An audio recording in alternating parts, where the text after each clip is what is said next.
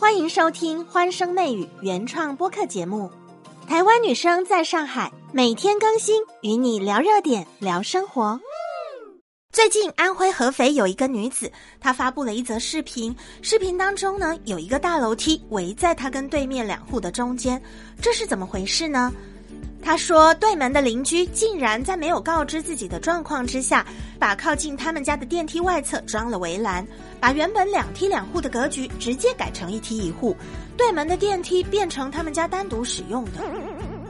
发表视频的女子很生气，她没有办法接受，为什么原本公用的电梯就不让我们用了呢？她直接把邻居装的围栏踹飞了。那也有人讲啊，你怎么不找物业？他说找物业按照程序至少要一个月，物业总是和稀泥，处理不了。物业踢皮球就找居委，居委处理不了再找街道，这等来等去要等到什么时候？难道我就不用电梯了吗？嗯。发表视频的女子报警之后，警察说让双方当事人协商。对门的邻居要求这个把门踹飞的女子赔偿围栏的费用。你把我的围栏踢飞，就是侵犯我的私有财产。但是拍视频的女子也有道理啊，这虽然是你家的私有财产，但是出现在不该出现的地方。本来嘛，把消防通道拦起来就是违法的行为，我肯定不想赔。其实这样的事情并不是很稀奇，很多人都会为了一己私利，在房子的面积上动手脚、动歪脑筋，哪怕只是一丁点利益。比方说呢，在楼道里放个鞋柜，在门外再装一个铁门，一直装到电梯，这样就多了好几米。在楼道里面堆放自家杂物，放自行车、电动车。还有更夸张的，直接把一楼的公用地拿来养猫，当做自家的花园，或者在顶楼长期的晒棉被、晒衣服，当做自家晒衣场了。形式可以说是五花八门，都没有考虑到两个重要的问题：侵犯其他业主的权益，还有造成安全的隐患。Yes。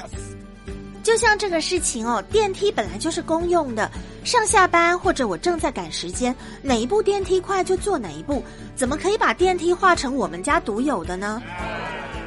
而且视频当中显示的这个围栏围起来，除了电梯之外，表示这个两三平方米的地方都是只有你家可以用的，我们连踏都不能踏过去。这个地方是公摊面积，应该是属于大家的权益，你这么做太不合理了。尤其把消防的通道围起来，更是让人不能容忍。这是关系到逃生安全、关乎人命的事情。嗯，私设围栏剥夺了其他业主的求生权。对于视频中反映的另外一个问题，小区的物业到底有没有尽到责任？其实物业是没有权利强拆违建的。物业不属于国家的司法机关，也不是行政机关，它也不属于法律授权的行政组织。根据物业的管理条例规定。物业公司一旦发现像这样装修违规的事情，应当要赶紧履行制止跟报告的职责。虽然物业是没有执法权的，但是物业它有警告的义务，还有劝阻的义务。如果这些都没有用，他必须要往上报，而不是说没有执法权就两手一摊什么都不管。一个栏杆要处理一个月，那真的是太夸张了。你们家小区的物业也这么会拖吗？嗯。针对这样的事情，有网友说打消防电话，这样的障碍物必须立刻拆除，不用跟这个垃圾人多费唇舌。也有网友说，原本自己是受害者，现在一搞变成无理的一方。唉，还有热心网友说，两梯两户的房子，你这个邻居想当然认为靠近自己家的电梯就是我家的，所以就装了围栏。不过这个不是电梯入户的房子，两部电梯没有规定谁用哪一部，这两家人都可以使用其中任意一部电梯，私自装围栏不就是自私吗？嗯，在我看来，围栏这件事的本身反映出的是对方邻居的贪心。